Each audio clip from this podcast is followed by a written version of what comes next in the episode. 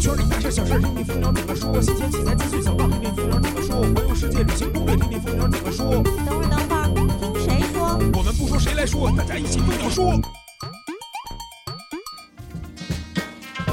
首先要提醒大家，想要看到每期节目里聊到的文章和帖子链接，请关注蜂鸟网站内的蜂鸟说节目专题，三 w 点蜂鸟点 com 杠说，或者关注新浪微博搜索蜂鸟说，每期节目上线都会附带节目专题链接。另外，请大家赶紧拿起手机搜索微信订阅号“蜂鸟说”，点了关注，我们还是好朋友。下面进入今天的蜂鸟制造。上周，哈苏在不知不觉中发布了前段时间在网上疯传的哈苏中画幅无反相机 XED 50C。这个机器搭配了五千万像素的中画幅 CMOS 传感器，拍出一张照片八千乘六千的边长像素也就算了，动态范围居然达到了变态的十四档。同时，哈苏还推出了四五和九零两个焦段的全新镜头，就是为了搭配这次全新发布的相机。那这款机器大概是什么价格呢？瞅了一眼呀，瞬间就明白了，这机器绝对跟我无缘，因为机身的价格就在六万人人民币上下，再搭配上镜头，怎么也得小十万人民币了。就这个机器啊，还是给那些需要它的土豪准备吧。不过呢，索尼和富士也一直传言会发布中画幅无反相机，不知道在哈苏的带领下，这两个厂商会不会发布一款价格更能被大众接受的机器呢？如果真的有，那么大家就要相信无反相机的市场规则也要有些变化。本周要推荐给大家一个大师级的亚洲巡回摄影讲座，主讲人是来自于澳洲的摄影师托尼·休伊特，他是澳大利亚专业摄影协会 AIPP 的荣誉会员，也是新西兰专业摄影协会的会员。托尼曾举办过两百多个展览，还多次获得各种国际摄影奖项。至于他的各种头衔，我就不在这儿给大家一一叙述了。他从肖像到风景，还有婚礼和美术题材，都有着自己深刻的探索。那现在托尼就要来中国给大家带来一系列的讲座了。讲座的地点呢，分别位于中国的七座城市，有上海、哈尔滨、青岛、重庆、银川、香港和台湾。可惜这次没有北京的活动。在上面说到的七个城市的小伙伴可有福了，现在只要去蜂鸟活动中心找到活动，点击报名就有机会亲临现场了。我也会把活动链接放到电脑版节目专题的蜂鸟制造区域内。需要注意的是，这个讲座是收费的，但是收费又怎么样呢？大师多久才能来一次中国？收费必然有收费的道理，收费就肯定能学到免费学不到的东西，你说是不是？还记得前几期节目中给大家推荐的柬埔寨行社活动吗？对，没错，就是那个算下来基本免费的超值活动。现在行程已经结束了，没有能参加的朋友们可以看看我推荐给大家的文章。这篇文章来自于王江老师，上次跟大家聊何塞的那个王江老师，他图文结合的给大家分享了这次旅行的故事。主要一点是看王江老师的文章真的长知识呀。我在这儿呢就不剧透了，手机、电脑都可以看文章，想方便的就打开蜂鸟说的微信订阅号看本期节目的推送就可以了。最后再分享一个好消息，真的是好消息啊！蜂鸟二手的第一次拍卖活动就要开始了。这次所有的器材都是无底价抢拍。什么叫无底价抢拍？就是所有的东西都可以从一块钱开始拍卖。我看了看页面，发现里边的好东西真不少。但是现在呢，只是摆出来给大家看看。真正的拍卖从下周一，也就是七月四号开始，为期一周的活动呀，每天都有新鲜器材放出。还看到了几个外观骚气的胶片相机。为什么会关注胶片相机呢？因为前几天我也在蜂鸟二手买了个老胶片玩一玩，所以呢，才有了本期节目。那咱们就不多说了，马上进入今天的话题畅聊。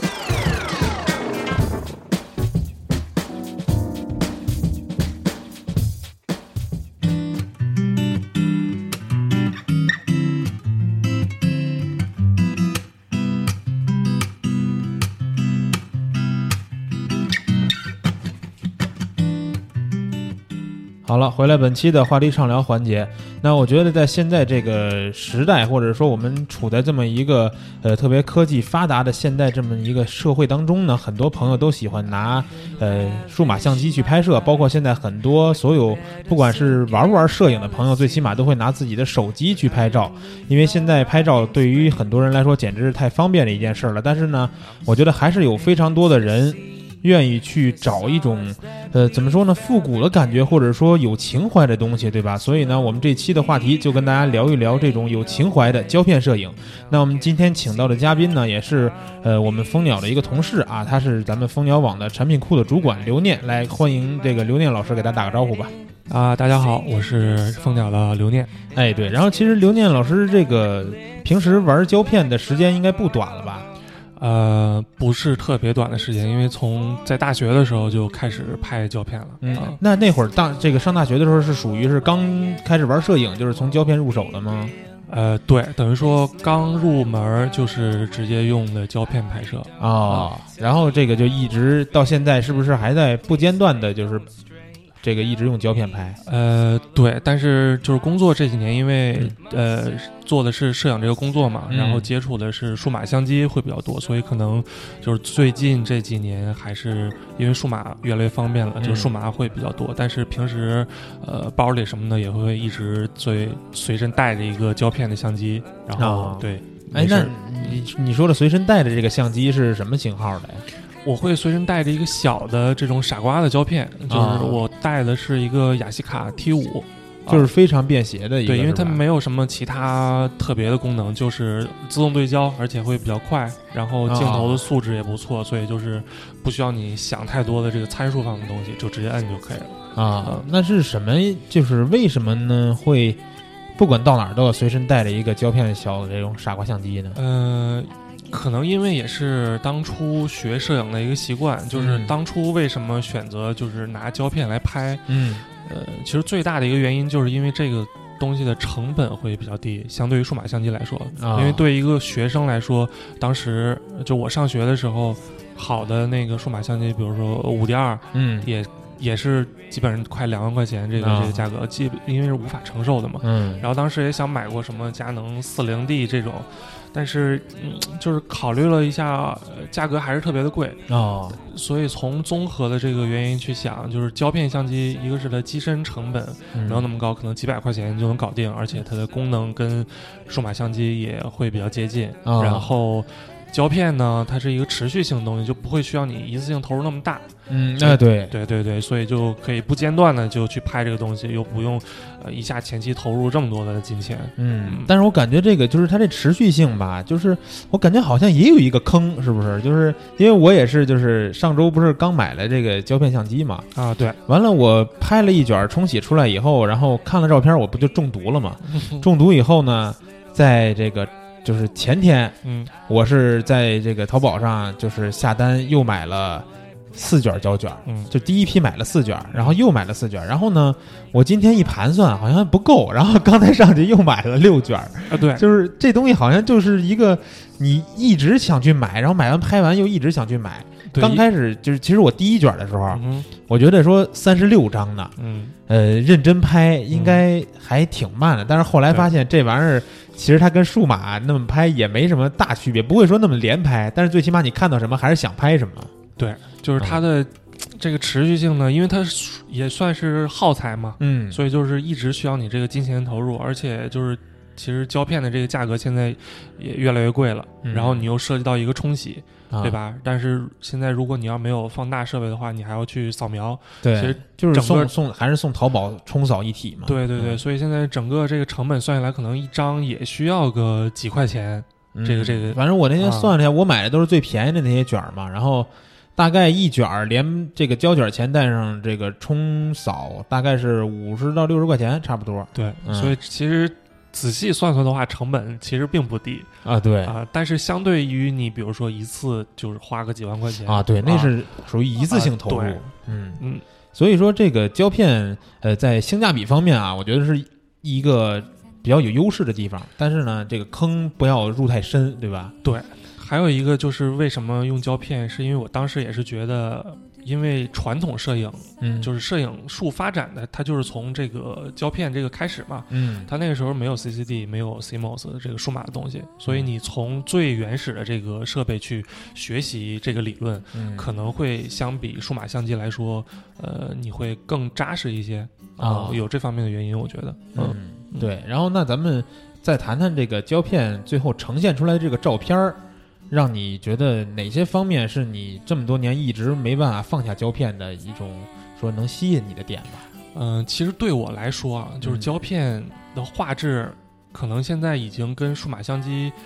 呃，差别很小，或者说数码相机已经能够超过它了。不论是曝光这个，或者是宽容度什么的，原来，呃，你说拍胶片可能呃负片的宽容度会特别的啊好，因为数码相机达不到嘛。嗯但是现在其实你像 A7R 什么的这些机器宽容度已经非常高了。嗯，但是对我个人来说，就是为什么一直拍胶片，就是和很多人一样，就是我会比较迷恋胶片的这个不确定性，嗯因为胶片摄影它这个中间涉及到的环节会特别的多，你作为拍摄者来说，可能呃能够考虑到的只有什么曝光啦，嗯。或者按按一下快门啦，啊，再有就是你取景的方式，嗯。但是它还会涉及到比如说冲洗嗯。或者放大。或者或者是扫描，嗯。因为这些环节中的不确定性，就带来了你可能最终得到的画面是完全会出乎你意料的，就是啊。你当时没有预计到的这个画面，嗯。而且往往是这些呃意料之外的画面会更让我着迷。啊，嗯。然后我觉得其实呃，因为从很多年前玩儿，就是也不能说很多年前吧，就近几年一直能看到网上各种地方的文章，就说这个嗯数码相机越来越给力了，然后呢，胶片呃说未来几年会死，然后呢说未来几年会死，甚至有这个。就是文章说说可能在这一两年就会死，但是呢，就是说这胶片吧，它死了这么多年还是没死。我觉得也有一点，就是说像我这样的吧，就是可能刚开始入手是从数码入手的，嗯但是呢，慢慢的觉得胶片的感觉不错，然后也去尝试胶片的人应该是有不少人。嗯所以说，我觉得就是胶片呢，并不是我们想的那样，是一些比如说我们的呃长辈，或者说一些嗯老法师他们去用的那些机器，嗯而是更多的是年轻人愿意去尝试这种东西了。对，然后呢，我这边有一个数据，就是说之前我看到，呃，网上有一个地方是一个国外的什么机构统计的吧，说嗯这个、呃百分之三十的胶片用户啊，说现在是低于三十五岁的。哇，然后呢，说这百分之六十使用胶片的人呢，时间不超过五年。所以说，通过这俩数据就能看出来说，其实现在还是真是有不少这种年轻人在玩这个胶片。而且呢，我也发现最近就是因为前一阵买这个相机和买胶卷的时候，也咨询过很多朋友，嗯然后发现身边很多这种拍人像的这种特别年轻的摄影师，嗯然后都在尝试胶片，而且有很多人胶片已经拍的非常不错了，就是胶片的人像。嗯哼所以说这个年轻化，你身边的是不是也有一些朋友都是这种比较年轻的人，愿意去用这种胶片？对，因为我接触的好多朋友都是从胶片摄影开始认识的摄影师，啊，呃，因为呃老一辈的摄影师会遵循传统，他们可能呃用大画幅这种、或者中画幅、大画幅的这机器比较多，因为而且他们用这个机器的话呢，就主要还是用胶片去拍。但是我身边的这些年轻的朋友可能没有会选择那么专业的机器，嗯，都是一些很普通的呃傻瓜相机或者是便宜的这种这种胶片的相机，嗯。呃，就还数量其实还是挺多的。嗯，而且现在，就我感觉啊，可能也是因为就是这个复古的这个这个潮流带来的影响，所以嗯好多年轻人就会拿这个胶片摄影作为一个呃时髦的事儿，啊，来来玩儿。对，嗯反正感觉就是出去在大街上背一个这颜值特别高的相机是吧？对，不管是说同行的人，还是说就比较酷嘛。对，或者说给人家妹子拍个照，哎，都是这个面子上非常过得去的一件事。，你们拿一个胶片相机上街，那可能啊旁边老大爷就问：“哎，你这个是什么机器？”嗯，就我们经常就在外面拍照，就会被问到说：“你这个什么机器啊？”说我家也有一个这样的啊，就这样。对，然后但是我觉得就是说到这个年轻化这个话题啊，然后我突然想起来一事儿，就是，呃，就是之前节目里边请到过李少杰老师，嗯然后他呢是属于就是长辈那那一辈儿的嘛，嗯然后他给我一个特别印象深刻的点就是什么呀？他肯定当年是用了很多年的胶片相机，嗯。然后呢，他因为他一直用佳能，然后佳能的数码相机让他用了以后，他现在就是属于那种觉得数码给他提供的方便性远远超过胶片，没错。然后他特别特别喜欢数码的那么一个状态。嗯所以说，我就在想，可能是老一辈的朋友们就是用惯了胶片相机，嗯，然后突突然数码给他带来的这种感觉不一样，他们就全部都愿意转这样数码，然后但反而是说。近些年刚开始玩起摄影的年轻人，嗯嗯然后玩数码玩了这么多年，然后忽然发现胶片的质感和那个胶片的那些、刚才咱们说的一些不确定性啊，嗯包括是这种冲洗中的一些意外的事情，让他们更能喜欢上这个东西。嗯哼，所以我觉得这也是一点。然后呢，刚才我看到就是上面我说的那个数据啊，他们嗯下面紧接着还提到另一个数据，他们说这个百分之九十八的受访者啊，就是他们访问过的里边，嗯，都是拍摄过黑白胶片的。嗯哼，然后呢，剩下有两个数据，反正让我觉得挺吃惊的啊。就是说，他们受访的这百分之九十八的拍过黑白胶片里边的人，有百分之三十一是只拍黑白胶片，然后呢，但是只拍彩色胶片的人只有百分之二。嗯，这个数据还挺让我吃惊。对，所以说就是这么多人喜欢拍黑白胶片。刘烨，你平时拍黑白胶片吗？呃，我也拍，就是我嗯拍黑白是因为我想熟悉这个这个冲洗的这个这个过程，我啊想学一下怎么样冲胶片，所以我会去拍一些黑白。但是我其实 拍黑白还挺少的，平时啊嗯啊。那你说黑白胶片的魅力在于哪儿？为什么有这么大一个差别的人，就是差别的数字去只拍黑白胶片呢？呃其实我觉得呀，嗯呃，很多人拍黑白照片是为了取巧，因为当颜色全部抽离掉，变成只剩下黑和白之后呢，就是嗯整个这个照片的，你说它叫艺术感也好，或者形式感也好，呃，一定会相比颜色丰富的这些照片要就更有形式感啊、嗯对，或者是啊，普通人其实你手机拍一张黑白的。调成单色模式也会觉得哎挺酷的，这个这个挺有冲击力的。嗯但是呢，呃，我还有一个我不拍黑白的原因是，其实我觉得如果想要把黑白照片拍好，是一个嗯特别特别难的事儿对，啊。嗯但是你要想去，就画面带来一个呃冲击力啊，或者怎么样，其实就还挺容易的。嗯，所以说呢，可能我觉得可能有一些呃喜欢胶片摄影的朋友，呃，入门的时候就看了很多大师的这个作品，啊，因为很多大师都是用黑白去拍摄。对对对对，啊，所以他们就觉得，哎，我可以模仿一下，或者是学一下这个范儿嗯啊，就就试试用黑白。对，其实，在很多这种手机摄影的教程里边，我也会发现，就是说，大家都会告诉你说，想显逼格两个方法，一是把照片调成正方形比例，嗯另一个是调成黑白，对吧？对就一下逼格直升。对我认识很多人嘛，就是拍彩色，觉得哇，这个还挺烂的，那我就给它 P 成黑白吧，啊，黑白一看，哎，还行啊是吧？加个对比度，加个噪点什么的，嗯就挺酷的了。对，然后我觉得就是，呃，黑白当时其实我在当时刚开始买胶卷的时候，我也在想，我说用不用买一个黑白胶卷？嗯然后呢，我当时其实录这期节目之前，嗯我也是做一些功课嘛，去上网看看这些大师的作品。嗯然后我发现啊，当时我给你发的那链接，嗯哼就是国外的一个大师拍的、嗯黑白的胶片作品，真的是太精彩。嗯然后里边的光线和那个对比还有过渡都特别的精彩。嗯没错，然后当时我就在想，我说是因为黑白胶片真的能带给人们这么强的质感什么的吗？嗯然后呢，我又去呃咱们论坛里边，包括一些国内的这些分享图片的平台，嗯去看了看大家嗯这个国人用黑白嗯胶片拍的照片，嗯然后发现哦。看来还是在摄影师，知道吧？他好像不是在于那个胶片，嗯对，就是那些摄影师的那些想法场景和内容会更重要一些。对，就是他那些光线，并不是说因为我用黑白胶片，它就能达到那种质感，而是他真的在那儿选择用了那种光线。是是是，没错，对，所以我觉得黑白是有魅力，但是呢，想拍好确实是不是一件简单的对，事儿。需要一个非常扎实的基本功。对，嗯但是我这儿我在就是作为小白，我再问一问题啊，嗯就是说如果我使彩色的胶片拍完了，因为现在不都冲扫嘛，嗯扫完我在 Photoshop 里边把它这个再调成黑白，跟纯嗯黑白胶片的质感是还是有差别的吗？嗯，我觉得是有差别的，啊但是具体的这个原理什么之类的，我倒还是不太清楚啊。啊，我觉得是有差别的。因为你还你你本身也是拍黑白不多，是吧？对对对对对，嗯，这可以回头看看有没有什么、呃身边摄影师专门玩黑白胶片的，对吧？嗯到时候请来看看，给我们讲讲黑白胶片的这个问题。然后这个在了解黑白胶片拍摄的时候，我就发现这个在论坛里边有很多朋友，呃，有一种玩法，嗯然后。我之前是没有听说过的啊，然后也是因为最近玩胶片了，然后才嗯看到说叫破冲。嗯。这个破冲有什么特点呢？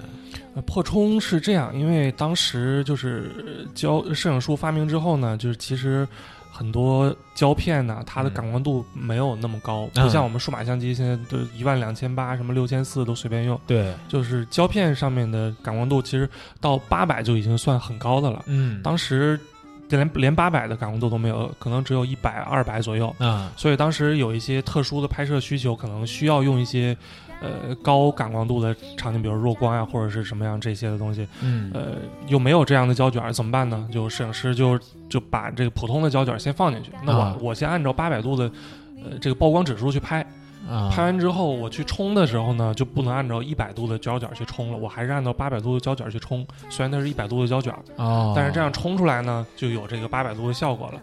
哦，就是，但是效果带来的就是我们最熟悉的就是大颗粒嘛，粗颗粒，嗯，什么高反差，嗯大概可能就是这样。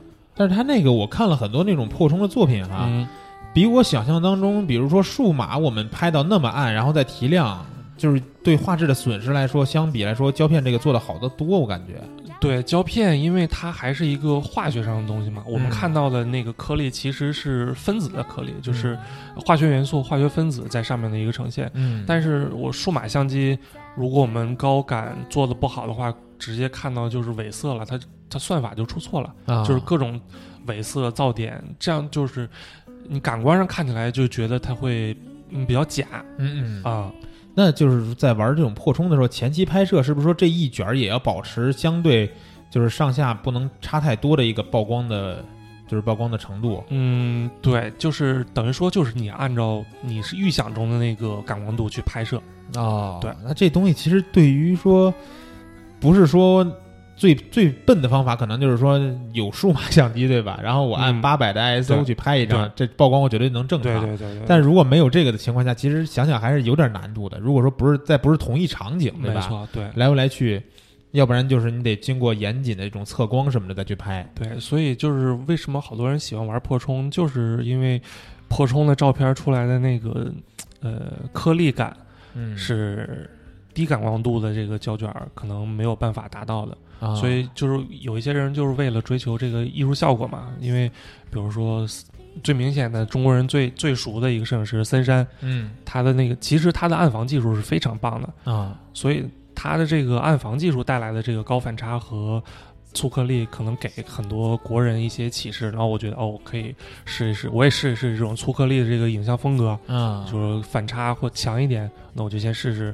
我也扩充一下，试试看一看。啊嗯，对，其实这就是说，在刚开始的时候，扩充只是大家没有办法的一个选择啊对但是现在很多人就选择这种玩法，对吧？现在基本上就是一个一玩的方式了。对，嗯就是说我镜头其实是有一点多光圈、两点多光圈，我不用，我用一个八或者十几的光圈，然后呢专门把它拍暗再对破冲。嗯，对，这个我觉得有朋友这个有想法可以去试试啊，可以试一试，其实但是有点难。对好玩的一个方式嘛。嗯，嗯，对，看看那个效果，嗯然后回头等我到了那个层次，我也试试。对，没准儿可能最后出来的效果会更适合自己呢。对对对，嗯，然后刚才其实也说到就是各种各样的胶卷了嘛，嗯，然后你拍这个胶片这么长时间，有没有什么就是一款胶卷是让你一直都特别喜欢的？呃，其实我拍胶卷的时胶片的时候，没有特别挑这个这个品牌或者是价格，啊因为当时也是在上学，就是贵的胶卷我也用不起啊，哎，反正你上学那会儿买胶卷多少钱一卷啊？啊。就比如说，我现在拿现在我喜欢的那个胶卷来说，我嗯我比较喜欢柯达有一款就是幺二零的叫 Protra 幺六零，它是一百六十度感光度，啊，就拍人像会特别的好。啊。啊当时呢，我记得我上学的时候大概卖十六到十八块钱一卷左右，哦，现在好像是四现在是五十了，对将近四十了，嗯。要对，是副对片，你说的就是那个是不是好多人俗称胖塔的那个？啊，对对对，应该是啊，胖塔有一百六和四百六对对对对，就是他拍人像的那个感觉会挺棒的，啊，对，然后那这差别还挺大的哈。对，其实价格差别是非常大的。那你说现在嗯我买那些十五的卷儿，就是比如说那个柯达富士标准的一百两百的那个，没问题啊，我就是我觉得这种胶卷儿也挺好的，因为它这种一百度、两百度，其实需求量是在那儿的，相比相比就是我刚才说的那个，可能量会更大一些，嗯，对，所以它我觉得问题不大嗯啊。然后我想一想，还有一个啊，还有一个副片，我之前用过几次叫 Extra 一百，这个是后来柯达后出的这个一个卷儿。啊，这个卷儿的特点就是呃特别的细，但是它出来的片儿呢，就是我给我的感觉有一点偏数码的那个感觉，啊但是又不是完全的数码，所以就还挺挺怪的一个一个成像，我也还挺喜欢的。啊，嗯，然后这个就是有没有一个胶卷是你拍完以后觉得它特别就个性十足的那种卷儿啊？啊，这种胶卷儿我觉得可能就是一些比较小众的会会有啊，会有，但是具体就是我不是特别。呃喜欢用这种特别奇怪的这个这个、啊。这个卷儿去拍，嗯，因为我之前好像看到过，就嗯有些人拿那个，比如说过期的胶卷儿，他啊。拍出来那东西就是啊对还还挺挺挺有意思的。对，就过期这个卷儿的这个事儿吧，其实我还真真拍过一些，因为我嗯当时之前特别早之前做过一个胶胶胶片相机的选题，啊，然后选我就买了几卷过期的胶卷儿，嗯然后拍完了之后呢，又在家放了两年，我上个月才冲出来，等于说那个卷儿是 零零七年、零六年的卷就已经过期了。啊，零六年过期，对，就现在已经过期十年了，将近。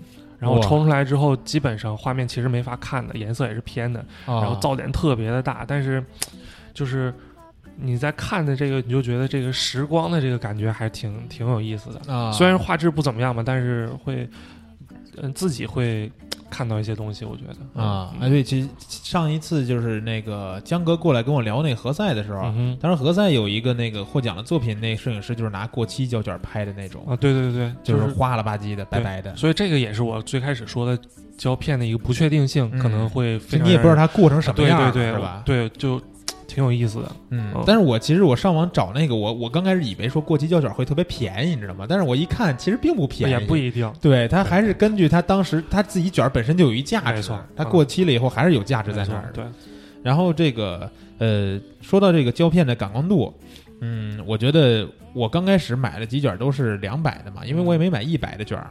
嗯然后呃，后来我就发现啊，我是不是应该都买四百的卷儿？就是四百的卷儿是不是一个适用度最好的一个卷儿？就是我这个可以通过我的光圈和快门儿嗯，把它就是大白天硬光拍摄也没问题，对吧？嗯但同时也能适应一些室内的拍摄。对。但是问题就是四百度可能会更贵一些，哎，是吗？呃，有可能。啊，我买的那个就是，反正我挑的都是最便宜的。我买的是那个叫艾艾克发吧，好像是，啊然后它就是四四百的，也是十五六块钱。啊，那还好。对对，四百度可能就是无论是室内或者室外都比较合适。你要低感光度的卷儿，可能屋里拍起来就会比较困难了啊，啊。我记得当时我买卷儿的时候，我咨询过你，你说就是会买到假的卷儿还是什么的，是吗？，对，现在其实假的胶片还不少。它这啊假是怎么着？是就是有做假的会有什么影响吗？呃，有可能就是如果比较良心的啊，它可能是用盘片。啊盘片就是，比如说它这一盘可能能拆分出来几十个卷儿，三十六张的这个胶卷儿，嗯，它给你放进去，这个倒还好。但是有一些它可能会用过期的卷儿，它把壳儿拆掉，然后把那个卷儿呢重新塞到新的壳子里，啊贴上新的保质期的时间，再卖给你。这样的东西呢，就是你画质。照片拍出来的这个颜色就完全是不对的了。哦啊，就是其实就是当时拍的时候你也不知道怎么回事，其实到时候冲出来是过期的效果。对你并不是说我目的就是要拍这个过期的卷儿，嗯你是抱着一个我需要一个正常的这个可控的画质来去嗯拍这个，但是最后出来的结果可能就非常的糟糕了。啊嗯，对，所以说有这种情况在，大家在买卷的时候还是选这个，不管是身边的实体店，还是说这个淘宝或者是网上，都选一点这个。对，一定要看选评论吧还是对选那些比较知名的这个店吧。对，嗯然后呃，在这个胶卷冲扫的过程中啊，嗯，我觉得这个当时我也是选嘛，也是同同样是通过淘宝这种寄胶卷过去，人家给冲扫完以后发给电子版发回来这种方式。嗯然后当时在选那个扫扫描扫描机器的时候，嗯我觉得好像每个品牌和每个型号不同的这种扫描机器，扫出来的颜色差别还真挺大的。对，确实成像风格有不一样。对，那就是所以当时我的感觉就是说，这东西它最后出来的这种色彩和这个色调，是不是胶卷影响不了太多了？最后都让那个扫描的机器给影响了。对，就是因为胶片的这个整个流程中不可控的因，就是不可你自己无法把控的因素特别多，不像嗯数码相机。啊，我拍了之后，我自己用电脑做后期，整个这个流程我都能控制。嗯，可能只有你要打印出来，可能是 需要再考虑一下。嗯对，但是胶片的这个呢，就是因为你冲洗，也涉及到药水，涉及到温度，嗯这些东西你是自己没办法控制的。然后啊机器呢，其实说白了也是是是就跟我们翻拍其实原理是差不多的。啊，机器也有一个传感器的因素，我们数码相机每一个相机的成像风格也不一样，嗯所以它这个扫底的机器成像风格也会有不一样的差别。嗯嗯，但是我觉得就是。尽管那几个机器扫底的这种出来的效果都不一样，但是我拿到那个照片的时候，我把它们还是拖进了 Photoshop，、嗯，但是我我对色彩一点儿都不想去调整，嗯因为我觉得那个色彩简直是就是太棒了。嗯。因为就像是我之前拍了很多年那种数码，我一查过无数的那种教程嘛，嗯或者说自己去试，嗯怎么能调出胶片的色调？色对，很难。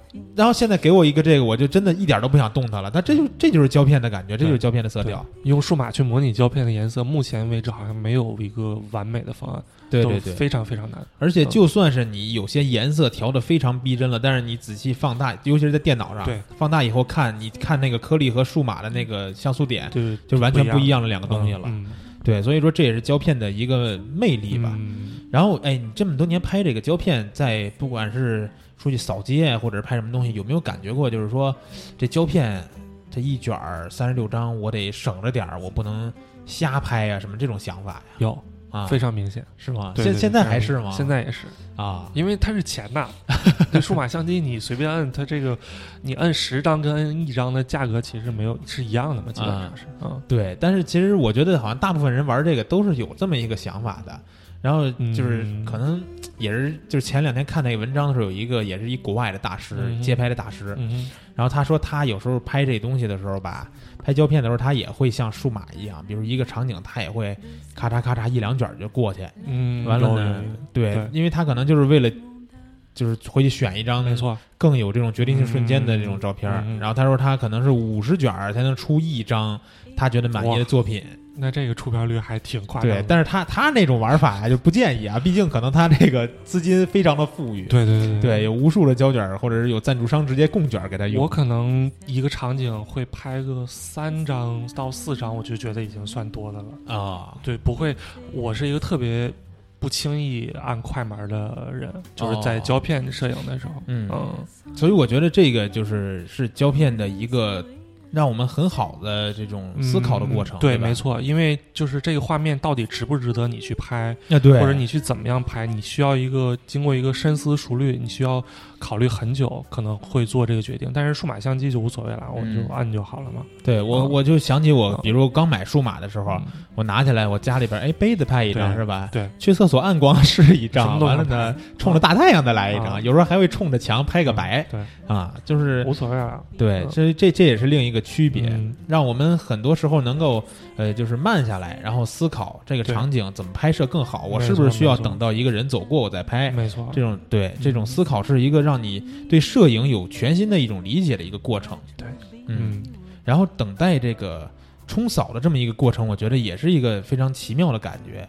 不知道你就是说，是因为我刚开始玩这种好奇心比较重，还是说像你这种，比如说玩了很多年的，送出去这个冲扫，嗯然后拿的时候还是有一种还是有新鲜感的。啊，像我刚我当时形容嗯。就是说有一种那个呃等着生孩子的感觉。对对 对，你这这个描述还挺 挺准确的。我觉得对我当时甚至就是我开始拍这个胶片的时候去冲扫，我有的时候会甚至直接等在冲扫店，哦我等他冲，然然后冲完之后再等他扫，我在旁边看着他每一张每一张出来的那个数码文件，啊，我会这样。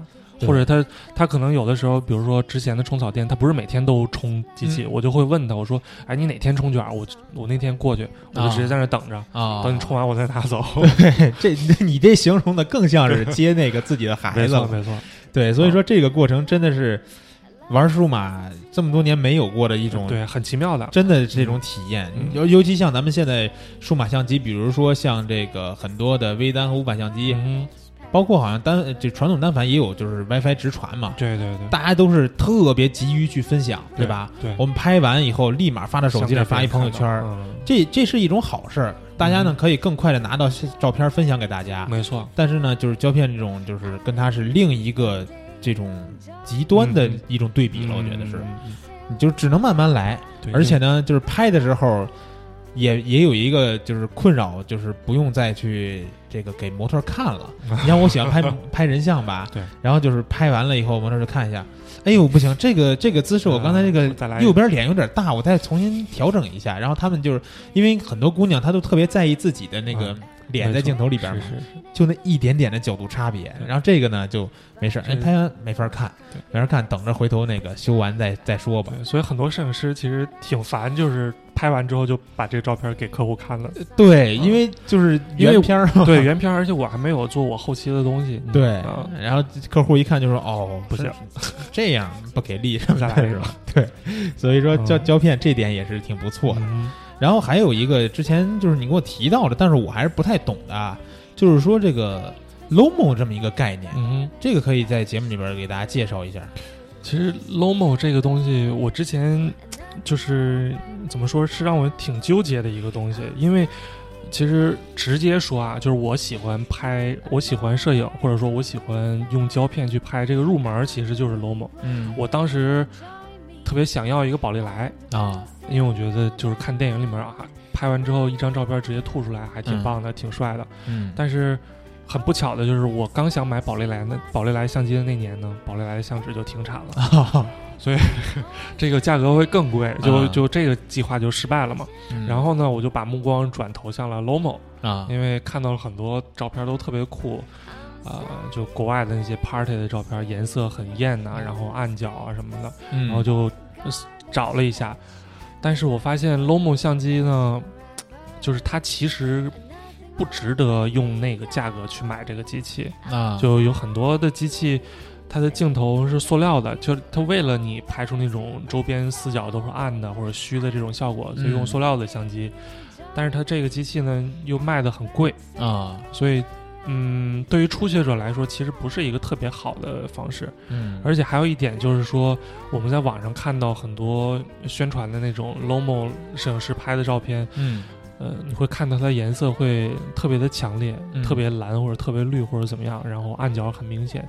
但是呢，其实我们普通的摄影者要用普通的胶片去拍，嗯。基本上没有办法达到这个效果，甚至说可能还都不如我们用普通的这个傻瓜相机直接装胶卷拍出来的效果好，因因为它那个效果就是在 Lomo 摄影里面，他们叫反转复冲。啊，要为了达到那种效果呢，首先需要买一个正片儿，买一个反转片儿，这个价格就很高了嘛。对对对现在对现在来说，然后呢，它冲洗的时候又不能用正片冲洗的这个工艺，它需要用负片冲洗的工艺去冲这个胶卷儿，啊，所以最后出来的颜色就才会能达到那样的效果。嗯。而且这个里面有一还有一个问题就是，可能这个药水啊，嗯。呃，就直接就浪费掉了，或者说，哦。而且这个这个这么这样冲洗出来的这个药液，其实对环境也不是特别的好。嗯所以就呃很少会有这个冲印店去做这个工艺了。嗯所以说，如果是你单纯的就是看了这个宣传照，然后去要为了达到这样的效果去买这个 Lomo 相机，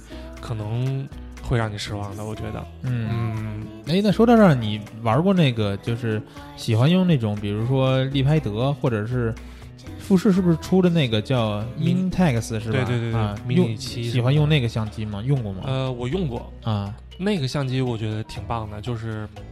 它也是一个特别轻易就能让你拍出来一个很有艺术感的照片的一个这么一个设备，嗯，而且它它还都是就是寄出嘛，是吧？对，而且这个这点对，即即拍即有，嗯而且它的那个闪光灯其实特别的好，很多女孩儿喜欢用那个拍，是因为它那个灯打到脸上之后，整个皮肤那个状态会特别的好。啊，对，它那闪灯可能跟咱们单反上面那个内闪或者说外置闪灯还不太一样，对，它可能结合了它那个一次成像的这个化学的上面的技术，就让嗯人的这个肤色会很很有很细或者很柔。对，啊反正那种机器拍出来的照片吧，你不会说丑了哪儿去，最起码就是也有一个那种质感和色调的保证，对吧？？对，感觉上都是不错的。啊，嗯，所以这个在呃介绍了不少咱们这个胶片的玩的过程中的一些体验，或者是说，呃，我们说胶片为什么大家这么喜欢去拍。然后呢，在这个话题畅聊的环节快要结束的时候吧，我觉得还是要给这个很多朋友安利一下啊，嗯就是说，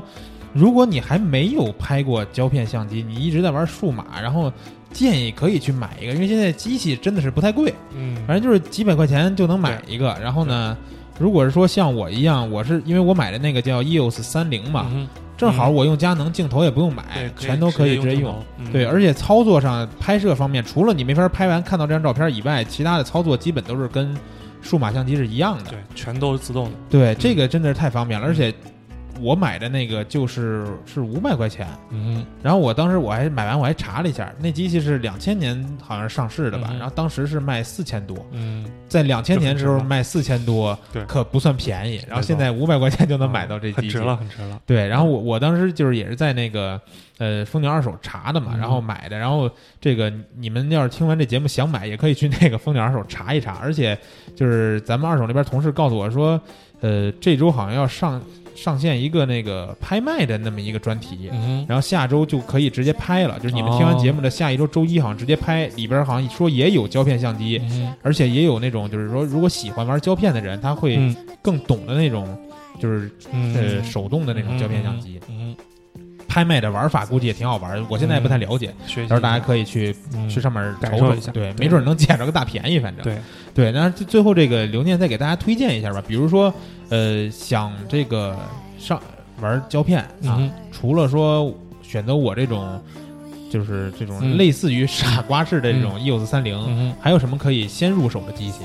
其实你这个机器选的特别好，就是说，如果你是一个、呃有是佳能用户吧，嗯。然后呢又不是特别想用比较复杂的方式去拍摄，就是自动相机是一个很好的选择。嗯。EOS 三零是一个挺棒的一个型号，嗯，但是呢，如果你想要去完全感受一下这个机械或者是纯手动的这个整个的一个拍摄流程，嗯。可以选一些比较早期的这种单反的型号，啊可能甚至连测光都没有，只有快门和光圈啊。比如说，嗯。呃，我我有一台是叫宾得 SP，哇这个这个这是很早的一个单反，它是有测光的，但是现在的这个这个型号的机器测光可能都不是特别好使了。啊，而且电池也几乎很难买到，但是这个机器我喜欢它是因为首先啊，它因为外形特别的漂亮，我很喜欢。啊，然后呢，就是便宜，特别便宜。我记得我当时买的那台带了一个五零，哎，五五一点八吧，好像是一个头套机是三百多块钱。这么便宜对对对，还是那个宾得那个 SMC 的一个太古马的那个镜头，啊！你等会儿你再说一下那型号是什么？就是叫宾得 SP Pentax SP。哦，这这回头我也得搜一下。如果对三百块钱能买到机身加镜头，其实也可以玩一玩很。便宜了。嗯然后还有类似的这种，就是美能达呃早期有一个胶片单反，就 SRT 幺零幺或者是二零幺这一这一系列也是，呃，基本上没有什么其他复杂的功能，就是光圈快门了。啊，哎，等等，嗯你说的这些就是手动的机器，就是说我只调光圈和快门，嗯，然后呢，镜头也得手动对焦是吗？对。然然后就就没有其他的了，就就这仨三三个东西，是吧？没有没有其他的了，好纯粹啊感觉最最纯粹的这个这个拍摄方式。啊，所以这测光你也需要，可能你要单独拿一个测光表，或者现在智能手机有那啊种测光的手机 app，、啊也可以就是你大概了解一下光线。啊，但是如果是你想要呃快速的这种抓拍或者街拍或者这种，我可能不建议这种机器，就有点对难了对焦会比较慢。哎，对，它那里边就是说我在手动对焦的时候，嗯如果说合焦了以后也没有什么提示是吧？它是这样，就是它那个这种机器，一般早期的这个手动单反，它是有那个呃叫裂像屏，嗯它那个屏幕中间会有一个圈儿，圈啊。儿中间有分分了一半儿，啊，就是你当你焦点不合的时候，它那个整个这两两片儿那个圆圈儿中间那个影像是不重合的，哦，只有当这个重合之后，就等于说你这个焦点是对准了，这样就能哦判断了。其实这个是很精准的，就比如说在拍静物的时候，我还可以保证这个东西它对焦是完全对上的，对，吧？对可以可以保证。啊，但拍拍动画的东西就真的有点费劲了。对，如果是拍动态的这种呃抓拍，呃手动对焦会比较麻烦，所以我推荐呃傻瓜相机，我特别喜欢傻瓜相机，嗯。优点就是小，你可以随身带着，啊，就是像手机一样，我们手我们每天都带着手机可以随时拍摄。嗯，所以一个傻瓜相机可能跟手机的大小差不多，嗯。但是呢，它又有自动对焦的功能。你说傻瓜相机就是小时候咱们家里边用的没错啊，就是家里那种，那它啊。其实它不用调什么东西是吧？就什么都不用调，就拿出来就摁。按快门就可以了，哦。而且对焦也是都是自动的。啊，那对焦的话，比如说就是这个有有人在的场景里边，它会不会啊？但是它其实也没有那么大光圈，所以不会用在意这些吧？对，很少有特别大光圈的，所啊以就基本上中心您对焦点对准了，把按快门对一下焦，按下去快门就拍摄了，就是整个就是日哎，本那其实这这个还是更更合适一对，就是日本的什么森山荒木就特别喜欢这种小机器。啊，那这种机器你有推荐的，比如说型号或者说对应的差不多价格？我我挺推荐，呃，就是就在豆瓣上啊，大家炒的最热的嗯就是奥林巴斯那个 Miu Two、Miu 二，啊这机器确实是很好，我也有过一台。嗯有过一台是是因为为什么后来被我拆拆的拆机的时候拆坏了，我啊就直拆接废掉了。对，对？这个机器很好，但是呢，现在炒的价格有点高。哦，它其实大概的价格，二手市场应该如果比较正常，应该其实在三百块钱左右。哦但是现在一般如果你卖到五六百，我就觉得有点贵了。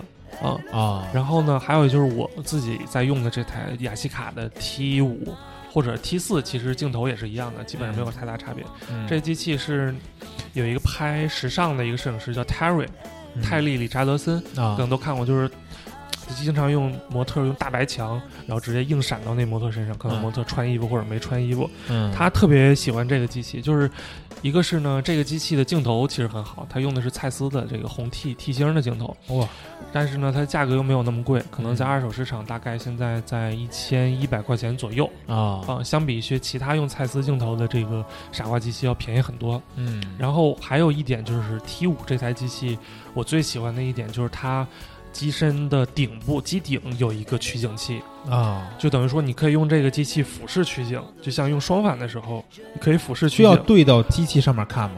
呃，就是你大概低头的时候就能看到东西吗？就能看到这个大概你的构图的这个这个区域，哦所以这个好处就是对对对对，你在抓拍或者是偷拍的时候，这个会真的好，会不会引起别人的注意的？对对对啊，而且这机器很丑，所以没有人会注意到，大家都觉得你是就一个游客觉得是个土老帽对是吧？对对对对，那种感觉大家可能会觉得你是一个游客在随便拍啊。哎，那你推荐这个傻瓜相机也是直接装幺三五的胶卷就行对，直接装幺三五胶卷就行了，然后其他基本上都不用再设定了，哦按快门就可以了。对对对，这个不错。这个，哎呀，这听你这么一介绍，我感觉这个坑又要多入两个东西了。慢慢来吧，还有很多好东西。对对对，慢慢来。我先把我这次买那几卷先全拍完再说。嗯但是我又仔细一想，那几卷拍完以后，我再送去冲冲冲扫的时候，又是一笔不小的费用啊。对，所以可以十卷就是就是几百块钱。啊，可以再把这个机器卖了，再感受一下别的机器。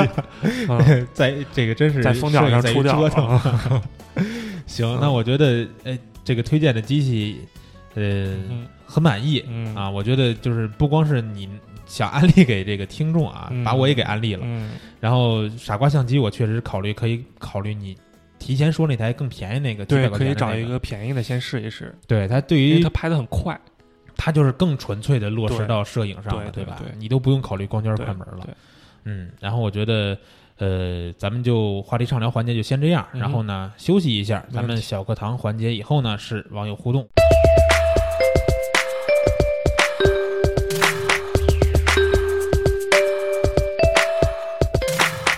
好了，今天的小课堂环节，我们继续请到大云老师给大家讲构图。那今天要介绍的这个构图是什么呢？大云老师来亲自给大家介绍一下吧。嗯，这样，今天为大家带来的是旷视构图的讲解。呃，我个人认为和上期我们所说的一些呃三分法构图这样呢，形成了一个呃很鲜明的对比。嗯这是一个较复杂的一种构图形式，不像上回的那么简单。但是呢，它和三分分三分法构图呢，呃，有一个非常明显的作用，就是说，呃，拍摄的领域非常的广泛，呃，可以适用于很多的呃情况。嗯，那这个旷视构图究竟是怎么样一种构图？它有什么特点呢？嗯，旷世构图的特点非常的明显。首先一点是它能很主观的表达摄影人想传达的意图，它是通过各种的框式，把我们想要表达的物体通过这种加框的形式突出重点。嗯，是一个非常主观的。呃，构图形式，我个人认为，在我们想很主观的表达我们的摄影作品的内容的同时，用这种框式构图可以加重我们的表现色彩。嗯，那这个旷视构图在使用方面，我们应该拍摄什么样的题材更好呢？嗯，就像刚才所说，旷视构图它的涉猎的领域非常多，像风光、人像、纪实、生态、动物等等等等，都可以来用旷视构图来表现。嗯，就像我们在生活当中最常见的有一些窗框、门框的一种表现，嗯我们把人物搁在窗框里面，会很突出加重这种人物的特点，让我们观众一眼就能看到我们所表达的这个事物。我们在自然界当中呢，也会找到这样的呃块儿，我们可以看到我们的图例啊。嗯，大家回复这个在蜂鸟说的微信订阅号回复“旷视构图”四个汉字，可以看到这五张图例。好，那我们接着说，我们在自然界中也能够找到这样的矿石。我们通过呃矿的那种分割法，把不同的领域表现出来可以表现出多维空间的感觉啊，也可以让我们的画面呢，呃，具有非常美观、非常直观的一种特点。而且呢，在我们的表现上呢，我们还可以通过虚实的这种对比关系，形成一种框式，把实的部分作为主体的表现，其他的部分用于虚像来说明。我们也可以继续看我们的图片啊，来做成一个虚实的框式对比关系。而且在运用光线的同时呢，我们也可以利用框式构图。大家可能觉得有点莫名其妙啊，这我们可以利用明暗的关系啊，嗯暗部形成一个大范围阴影儿，把我们重要的人物或者主体通过光亮照亮表现出来，这样形成一个包围式的框式，让我们的主体呢更加的一个鲜明。嗯，最后呢，我们还可以利用色彩的框式构图，利用大面积的色彩表现小面积的色彩这种色块，突出这种小面积色块的这个重点，把重点事物呢通过色彩的对比表现出来。这个都是我们在生态呀、在野生动物啊这种拍摄中经常用到的手法。嗯，那其实框式构图经过大云老师这么一讲啊，不仅仅是我们平时能看到的一些拿窗户对吧，把人标出来的这么一个方法，在自然界中还有很多很多的这种有趣的玩法。我觉得大家都可以去多尝试一下。不过尝试的同时呢，我估计框式构图也有它自己需要注意的一些事项。没错，旷世构图呢，它的特点非常鲜明，但是呢，它也有它的缺点，就是因为我们旷世构图，我们要利用很大的框来包围我们的主体。这个时候呢，在做框的时候，首先框不要太复杂，嗯，框不要比主体要漂亮，对吧？嗯我们要把最复杂的地方作为主体，要包围在框之内，框之外的都作为陪体来出现。所以呢，主次要做鲜明，如果不鲜明的话，就会先宾得主。嗯，那这期节目里边的这个大云老师介绍了框式构图的一些用法，还有注意事项。下期节目还会带来更多别的这个构图方面的技巧。那想关注更多的摄影知识，请关注微信订阅号“蜂鸟微课堂”。本期小课堂就先到这儿，休息一下，马上是听友互动环节。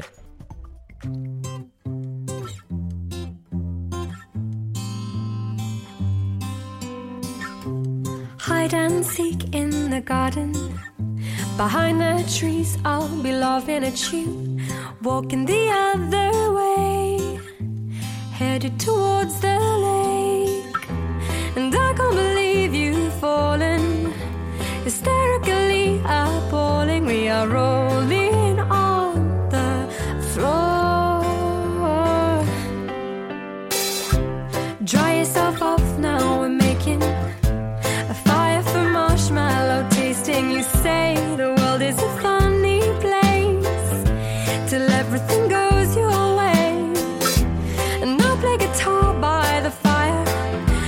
your party rumble.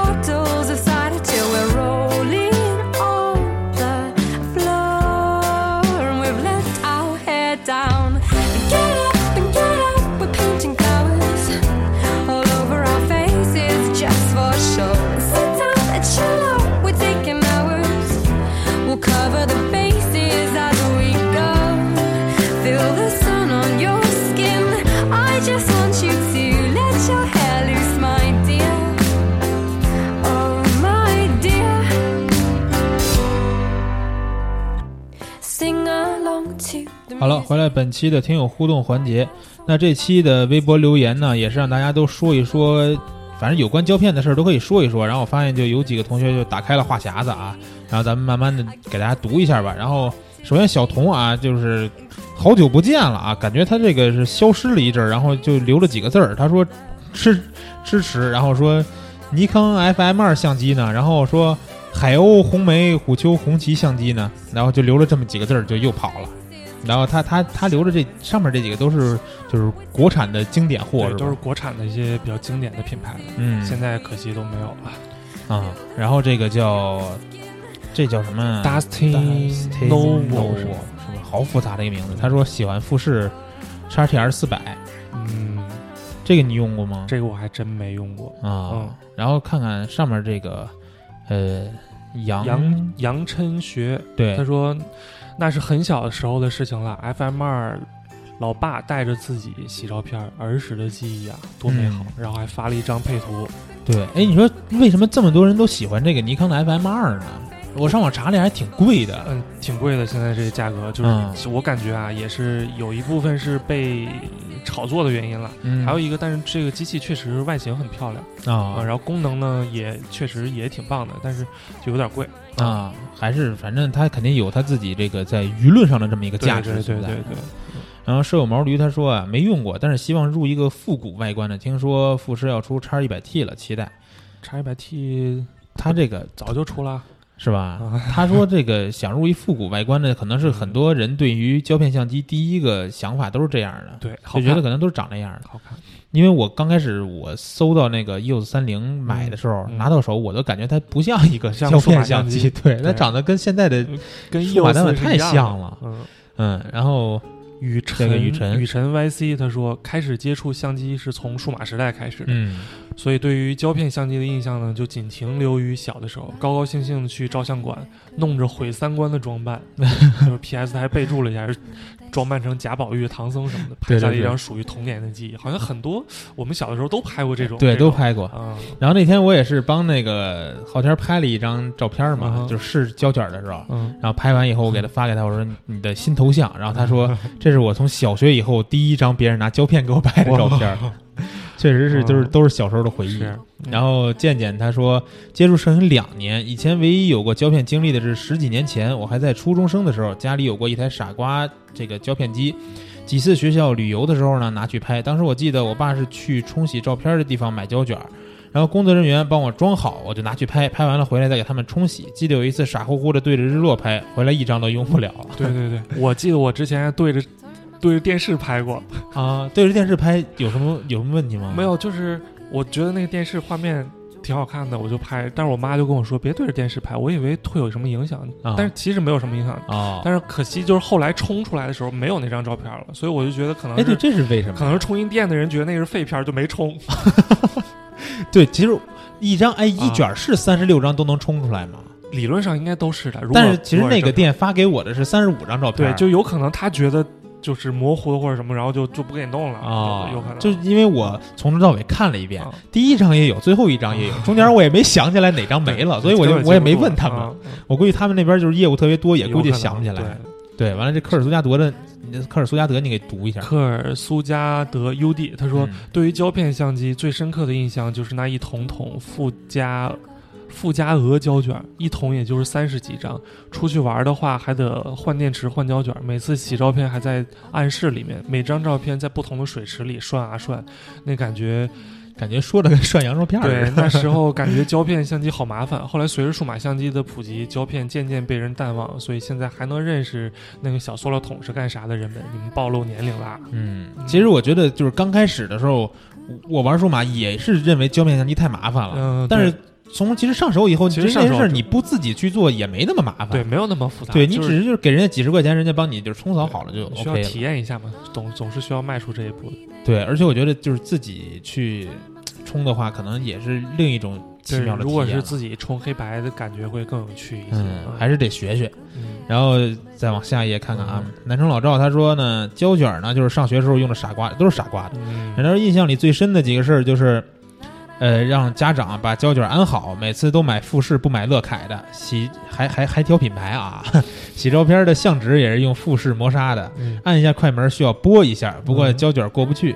呃，不然胶卷过不去。有一次春游结束，发现一直没播洗出来的片子三十六张，只有一张能看。他那他这是说相当于三十六次快门的一次多重曝光吗？但也有可能就只按了一张就直接就不用了，就废掉了这卷。他说每次嗯洗的时候都会注明日期，不过所有的片子都被贱人弄没了。贱人是谁？这个还有故事。有故事，有故事。对，然后咱们再往下看看这个叫新东王，新东王啊，新东王，他说胶片以我的性格应该不会去接触了，我是个急性子，不过拍立得也许能玩一下、嗯啊，这个比较着急。对急性子确实来不了这个。嗯，然后海拉斯他说，刚开始玩胶片呢，把家里十几年的老相机翻出来了，然后先试了几个富士和柯达的普通卷儿，已经入手了一些高感卷儿，还没有到货，先晒几张吧。然后他是发了发了两张啊发了两照片儿张照片儿，对，然后嗯他他说这个第一张发的这个就是有这个彩条，这个是柯达的，然后后面又发了一张富士的哦。绿绿的啊。嗯。然后他说玩胶片呢，是因为好歹好歹是个全全幅对对，没错。哎，胶片相机有截幅相机没有？呃，也有 APS 的画幅的也有，但是这个卷儿也是基本也也停产很久了，基本上拍不了了。这机器哦确实是有的，对，嗯就是因为我看到现在卖的卷儿都是，就是无非就是幺三五、对幺二零，而且有人还有半格相机，就是幺三五一张，它分成两两张去拍，哦，就是一卷能拍七十二张啊。这种机器这种玩法也挺好玩对对对对，然后他说，但是我这个奥巴光圈太小了，而且太傻瓜了。呃，我能做的就几乎只有构图，然后只能给索尼 Alpha 七当街拍备机了，所以入一些高感卷儿加快曝光速度。那他说的奥巴这个是是不是有可能有可能是你说那个豆瓣神机是吧？对对，有可能。嗯，然后再往下看看，这横角小横角小熊，他说胶卷儿，但是没玩过，但是家里有嗯哈苏、东方、海鸥什么的，特别喜欢海鸥双反那个，特别期待，要是有数码的，一定要买一个收藏。嗯哎，你他还真说对了，其实海鸥真出了一款数码的双反相机，数码的双反 没错应该是去年还是前年发布的，有一款、哦有一款这个，那啊那还挺可以去了解一下，可以去了解一下。对，而且我觉得好多其实就是看那个朋友圈里边啊，好多摄影师的头像嗯，都是端着一个双反相机是吧？低着头，低着头不好意思露脸的都是这么玩吧啊。然后，哎，双反相机你玩过吗？双反我也玩过，我玩过雅西卡有一款，然后海鸥也玩过，啊。现在用的是一个禄来。啊。哦嗯。现在就是现在你还有一个双反啊，对，还有一个有一个禄来一直，但是也好久没拍了。哦。嗯。然后其实我那天看到网上有一些就是也有那种拍人像的玩这种胶片机玩的比较嗯就是贵的嘛，然后嗯。我感觉贵啊，嗯。但我不知道是不是真的贵，嗯。就是他们用的是比如哈苏和莱卡的一些机器，嗯，是不是同样在胶片机里边也算贵哦，？对啊，就就一万多两万左右，就在胶片相机里面就算贵的，在数码啊相机也算贵的了。其实，对，然后当时我看他那照片吧，确实啊，嗯确实比我拍出来那个要细好多，细腻好多，好像镜头很好啊嗯，对，就是 贵还是有好处的，贵是有定贵的道理的。对，然后这个叫在脚机啊不脚机的叫什么什么他哥？奥 Sir 他哥是吗？我也不会读啊。然后他说。这你这你这名字有点太诡异了。他说看这标题就觉得情怀爆表啊，可惜年龄不够大。对胶片机呢没什么印象，只是觉得很小的时候玩过尼康的傻瓜机，还经常不小心把整卷曝光掉。我也小时候也整卷爆过，就拍了一半的胶卷，然后我把后面后背打开我妈说快关上。这就是我这次第一卷的后果。但我那个不是说不小心让它曝光的，我那是我以为它没走卷，啊，对，然后打开了，结果发现它走了一半了已经。然后这个形影幺三五，他说，对他他这个呀，我跟你说，他这个我来读，你来，为什么呀？你知道吗？你往上翻你就知道了。哦，这个 哇他这个就是太太多，所以我呢我不不难为嘉宾啊。嗯这个形形影他每次他这个说的这次说的好像之前呢，我记得是有些故事都已经讲过了。嗯那下面就进入本期的这个形影讲故事时间啊。他说小时候家里有台丹东产的牡丹牌双反，嗯然后用自制的小盒子印象，然后这个呃相机坏了，相机坏了，又买了一个经典的傻瓜相机汤姆九百，然后拿着去了两次山东，开始喜欢拍照了。高中时候拿着这个攒了多年的零花零零零钱压岁钱，买了一件自己喜欢的东西，在天文望远镜和照相机之间犹豫。后来呢，下决心买了国产的凤凰相机，从此走上这条不归路。然后他还说，上学的时候担任这个校报记者，其实他这些他在之前都讲过了。哦然后就是他的这些晚会呀，嗯然后那会儿包括学校的一些合影。然后我我记得他说他那当时说的那个非典的时候嘛，啊，然后不出校门就在暗房里边玩玩黑白。哇，那也挺帅的，对，所以那会儿就是非典的时候，估计是对他这个胶片摄影嗯又是一个层次的提升，因为嗯自己开始玩冲洗嘛。嗯，然后他说玩的不亦乐乎，然后呢，校园里呃也是出现了很多放大的黑白照片，都是出自他们之手。嗯，然后呢，下面这个放了一张全是胶卷的图啊。这时候我就要感谢一下星星大哥，因为咱们这期节目的这个头图，当时我想管他要这张照片去做一个底图，嗯然后后来他说我再直接帮你重新拍一张吧，然后把自己的胶卷都拿出来，码的整整齐齐，啊，帮着拍了一张照片。种类还挺多，对，这里边嗯反正好多，我我目前也就接触了三种卷，嗯然后他这里边还是挺挺不少的。还有日本的什么的，嗯，他说作为一个穷学生呢，用不起很贵的相机和胶卷，从摄影器材、摄影器材城批发简装柯尼卡胶卷，十块钱一卷儿。为了节省使用，发挥动手能力，前面接一段影片儿，大部分都能拍三十九到四十张，高手，最高纪录拍到四十三张。拍晚会演出，现场光很暗，ISO 一百的感光度，五点六的光圈，靠三只闪灯，呃，机顶闪啊，再加离机闪光灯补光，外这个快门速度勉强达到六十分之一，绝对高难度。真是高难度，这个用高手，哎用一百的感光度的卷儿去拍舞台，这太太难了，我感觉。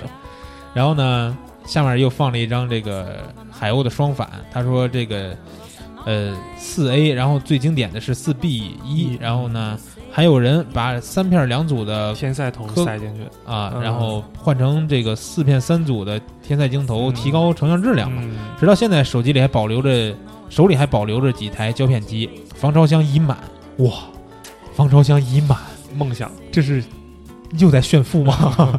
虽然已经把海鸥四比一、凤凰二五零二零五 B 出手了，现役主力机还放不下。下面是我珍藏的一套可换镜头双反，C 三三嗯零这个马米亚 C 三三零也是特别好，这个机器和我同龄。他说很棒，这个就是太沉了，是吧特？别沉，嗯，然后后面还有啊，他说工作之后呢，用数码相机胶片渐行渐远，那份情节还在，还曾经呢发烧买了一件一件可一轴可换镜头的富士幺二零单反 G 叉六八零，嗯，配套四枚镜头，素质非常高，就是个头有点大，携带不方便。拍婚纱照的时候还用它拍过一卷，这这也真能折腾啊！然后说是是的还不知不觉又说了这么多，辛苦老衲了。这期这个怀旧的话题又勾起了回忆，于是呢翻出保存的胶片看看，满满的年代感。嗯，哎，对，它这胶片就是可能是因为它自己冲洗吧，所以胶片还能保留。你像我那个就是送到那个淘宝店吧，嗯，就就在人家那儿放着了，除非说我比如说我攒多少卷之后攒多少卷，出个邮费他他能给我寄寄回来对，这个但是寄回来那卷儿好像也没什么用是吧？就是留个纪念。呃，你回头你可以自己扫描呀，哦，对对，就是自己会了以后可以再试试是吧？肉嘛，我们的肉，哦，明白了，原来这也是有肉格式的。然后星星大哥这个讲故事时间就读完了啊，嗯确实就就读完了，感觉还是他玩的东西还真多。还确实是满满的年代感，对，嗯而且呢，确实不光是说就简单的玩玩，还是一个技术玩的玩法。没错，还真是。嗯，然后这个刘念再读一遍。这个叫宁城喵，嗯他说其实没有用过，就记得小时候好像导弹把一卷儿拍好的胶卷儿废了，哈哈哈。现在用富士，富士的胶片模拟挺好看的，真实的胶卷儿应该会更漂亮的。有机会还是想玩玩接触一下。嗯，对，他听完这期节目，你立马就可以玩了因为确实比你想象的便宜好多。嗯，然后呢，这个土 B number one 他说我还是个孩子，乡里娃没有玩过胶片。嗯，乡里娃你没玩过胶片，你现在玩数码是不是？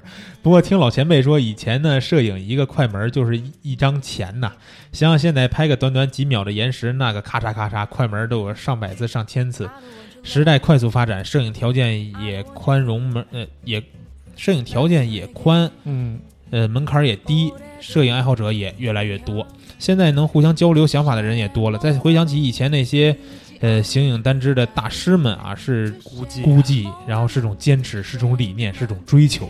好几期没赶上，表达方式有限，希望以后每期都能留一点嗯，他这个反正没玩过，还是就是我们的建建议就是安利你们都去买一个，都玩玩。对。然后突然一说这个，原来玩胶片是不是也没有人拿胶片去拍延时啊？这延时应该没有，就比如说现在咱们说这种堆栈的方式，在胶片时代是应该是不可能的吧？可能就是重磅嘛，可啊以是，但是会很很复杂，对，就是想想就很复杂，一张一张来回摆来，来，回拍来回拍。很复杂的。嗯，胶片的特效其实挺挺难的，这种特技。对。然后这个杨杨晨晨学学又又补了张照片儿啊，f m 二之后又补了一张老爹的哈苏五百 cm，哇，好机器，看好机器，这是我只在那个 PNE 上看到过长了这样的机器。这个机器很好，也是，嗯，嗯然后这个，哎，下面这个还三三条，这个这个交给你读一下吧。他叫影嗓，嗯他说胶卷是毒药啊，小时候家旁边就是照片馆的暗房，经常去那里玩，也学会了冲胶卷。开始玩胶卷的时候呢，是用的海鸥 DFE 入坑，接着美能达 X 三百，镜头也有好几个，可是就是最近拍的少了，上次拍还是在四月份，约拍胶卷的妹子好难约啊，听不到。听到不修图就不想拍胶卷儿，也是心醉。不过玩胶卷儿也认识了不少这方面的朋友，挺好的。哎，不过他说这个就是拍胶卷的妹子好难约，这点我不认同，对，因为我就是我前几天嘛，嗯我不是拍完了试了几张嘛，嗯然后我发完那个朋友圈以后，嗯结果立马就得到了几个邀约，是吧？就是他们都觉得这个就是质感和色调跟他们之前拿被别人拿数码拍的不一样，哦就都喜欢这种复古的小情调这种感觉，是是是然后立马就真的是就就约上了，这周末都已经排满了啊，不好意思。可能还是你认识的姑娘比较多吧。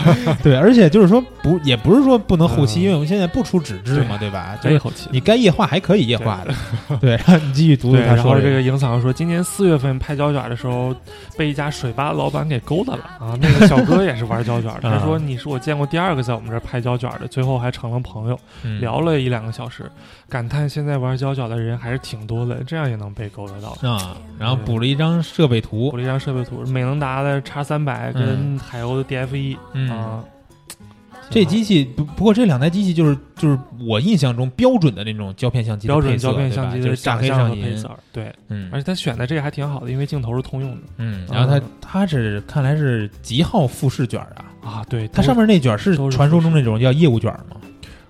哇，这个我还真没用过啊四百的这个叉 TRA，啊对，就是反正中外富士吧，但是我还没买富士，因为我不太喜欢那种好像有点偏绿是对，有吧？点可能会偏绿吧，就是因为我看那样片儿嘛，就是嗯卖的店家都会有那种样片儿，都感觉绿油油的，不太喜欢。对，嗯，嗯，那他这个还有最后一条，你再给他读完吧。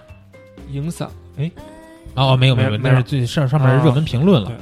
对对对，然后对我突然看到他这个就是美能达这个机器，嗯，我看网上好像就是有些那个二手相机店嘛，嗯卖的这种销量挺高的，嗯就是美能达的叉三百、叉七百、叉，七百，对这两个机器是有什么神机。也是是吗？也是它有什么优点吗？优点就是它那个曝光，它我记得是有程序曝光啊、啊就是测光你不用推，就是用测光表之类的再去算了。啊，然后呃有光光圈优先，我记得好像这个机器叉七百，然后还有一个就是还有光圈优先模式啊，我记得有有有有有，好像是。啊。然后因为它也是里面是电子程序的啊，啊、所以不是完全机械的东西。嗯，但是镜头还是得是镜头自是动手动对焦手动对焦的 MD 的卡口的美能达的头啊，然后再一个就是可能外形比较帅，对，而且我觉得呀，嗯。这是呃这个机器流行的一个重要因因素，可能是它就是发售量也会比较大，所以哦现存的这个二手的量会比较庞大，所以嗯嗯会比较好买到一些。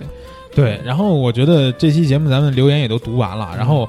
呃，这期节目主题其实我也是想了一想，然后我觉得就是大家都在说胶片已死嘛，嗯对吧？嗯或者说胶片为什么还没死？嗯我我也在考虑一件事，就是我看到有些文章说，呃，很多的胶卷也都是慢慢的在停产啊，嗯包括好像是前两年柯达也是对就炸了自己的一个胶片那个厂就不干了嘛。嗯然后这胶卷儿，你说现在咱们用的这些幺三五彩富的胶卷儿会，就是会在近几年停产吗？我觉得，我个人觉得近几年停产不会，但是它肯定必然会走向一个越来越小众的这么一个趋势，嗯一定是会的。但是你要说它完全停产，我倒我倒不觉得，因为毕竟还是就是它这个市场在萎缩，但是萎缩萎缩到最后呢，一定是有这么一些一群人会坚持在做这个东西的，嗯所以最后归根结底可能就是为这一小部分人服务的这么一个东西。啊它可能价格会贵，可能哦品种会少，对对对但是一定还是会有的，我觉得。嗯嗯，但是就是也是要看最后就是说坚持在用胶卷的这些人能不能，就是最起码你得让人家厂子能支撑下去，对吧？所以就是我们今天录这个节目的目的也是 希望大家可以去尝试一下这个。对，啊大家都多拍一点儿，然后不，如果说这个东西真的回春了，是吧？啊，它不光说嗯这个不会说停产，而且没准儿胶片还没准扩大了呢。还能便宜点儿呢嗯，对吧嗯？其实这种东西真的说不好，复古的东西，你像确实是，小时候我们觉得家长穿的那种衣服，过了二十年、三十年，在米兰时装周上就又出现了。，永远是一个巡回，对永远是轮回。对，所以说我们真的是希望听到这期节目的，或者说如果你是一个胶片爱好者，跟身边的朋友都推荐推荐，因为现在说这几百块钱对于大家可能来说不是那么大的压力，嗯都可以去尝试尝试。而且说，如果你真的尝试一次，你会像我一样，就中毒无法自拔了，真的就是入坑了。对入坑了。行了，那这期节目时间也差不多了，最后再感谢一下刘念老师，好，呃谢谢，工作的这个时间内啊，抽空来跟我们讲一讲这个胶片。谢谢大家。对，希望以后就是说有别的方面的这种呃胶片的知识，也可以多来给我们分享。好，没问题。嗯，然后有这种玩儿独特的这种胶片的摄影师，也可以嗯介绍给我们，然后 OK 都来蜂鸟说做客一下，好好吧？回头再跟大家聊，好嘞，那好这期节目先到这儿，下周再见。拜拜。